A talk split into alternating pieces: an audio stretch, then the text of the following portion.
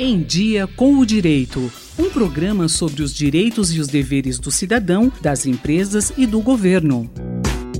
Um dos maiores problemas da vida jurídica e da vida política brasileira é a apropriação do público pelo privado, uma questão que se mostra de difícil solução, algo que gera, entre outros danos, um atraso no desenvolvimento do país, causado principalmente pela corrupção.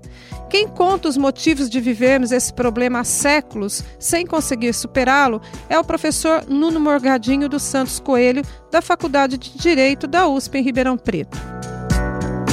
Nós temos uma tradição patrimonialista no Brasil que vem do antigo regime. O antigo regime era aquele regime feudal que foi destruído, não é superado pelas revoluções iluministas e que não foi muito bem resolvido em Portugal e nunca foi bem resolvido no Brasil também. Nossa experiência colonial era uma experiência em que quem tinha funções públicas, quem era funcionário público, quem tinha é, poderes políticos, não é, recebia isto como um dom, recebia ou comprava o direito de exercer esse poder político administrativo e tinha nisto como uma propriedade sua, é, da qual ele deveria retirar as vantagens necessárias para o seu próprio enriquecimento. Então, esta ideia patrimonialista de que o Estado pertence ao rei e de que os pedacinhos da administração que o rei concede ou vende para esta ou aquela pessoa, para que ela possa trabalhar, não é, governar, enfim, exercer atos administrativos, eram sempre pensados como propriedade privada do governante. E nós até hoje ainda continuamos com essa dificuldade. É, agentes públicos, agentes políticos continuam muitas vezes se relacionando com a coisa pública como se fosse uma parte do seu patrimônio pessoal. Como este problema se enraiza na dinâmica política contemporânea?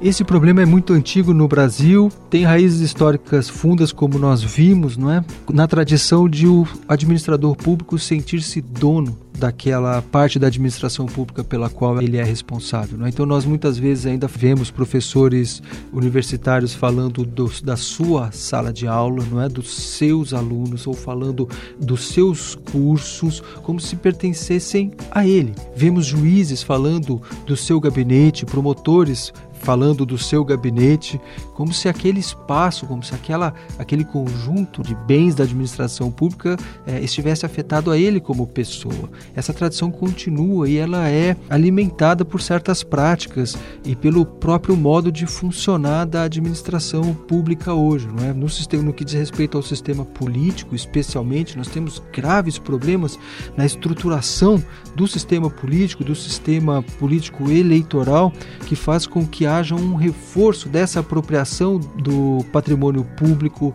pelo particular, que acaba colocando, por exemplo, o gabinete do parlamentar a serviço dos interesses do parlamentar e não do governado, da sociedade. Não é? Professor, e quais os mecanismos para impedir que os poderes sejam sequestrados por interesses privados e passem a funcionar para o bem comum? É o grande desafio, não é? Porque nós percebemos, não é, que o gabinete do, do, parlamentar, do vereador, do deputado, do senador, ele basicamente funciona para atingir um único objetivo: a reeleição do vereador, do deputado e do senador. É? Como é possível que este parlamentar, que tem a função de fiscalizar o poder executivo, por exemplo, possa cumprir bem a sua função de evitar que lá o poder executivo seja sequestrado pelos interesses pessoais ou partidários do, de quem o, o estiver comandando, se ele próprio, o parlamentar, sequestrou o mandato para os seus próprios interesses pessoais e vai utilizar o seu mandato não para a garantia do bem comum, mas para fazer trocas que assegurem a si o seu interesse pessoal e para o presidente da República também que ele possa atingir o seu próprio interesse. Então, esta é a grande é, dificuldade. Nós precisamos de uma reforma política que dê melhores condições para libertar aqueles que são os responsáveis pela fiscalização de serem eles próprios sequestrados pelo interesse privado. Mas estes mecanismos funcionam direito? É, nós tivemos denúncias muito graves, não é comprovadas,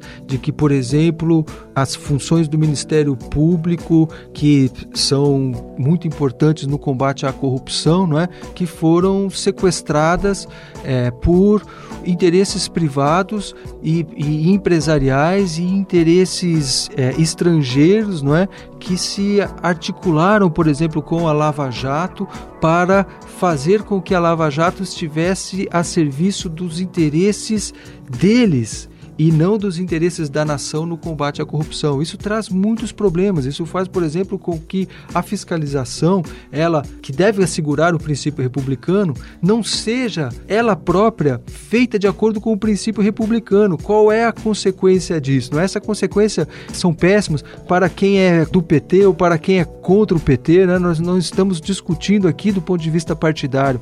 A questão é se as instituições não atuam livremente no combate à corrupção, corrupção, mas são corruptas no momento de combater a corrupção, é, nós temos simplesmente a ampliação da corrupção devido à seletividade e à incapacidade de investigar que acaba figurando.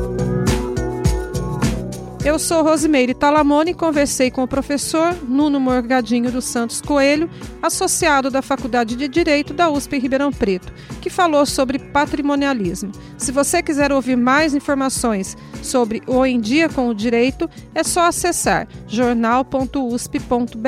Até a próxima edição. Em Dia com o Direito, um programa da Faculdade de Direito da USP Ribeirão, coordenação do professor Nuno Coelho. Sugestões de temas ou críticas, e-mail em diacomdireito@usp.br.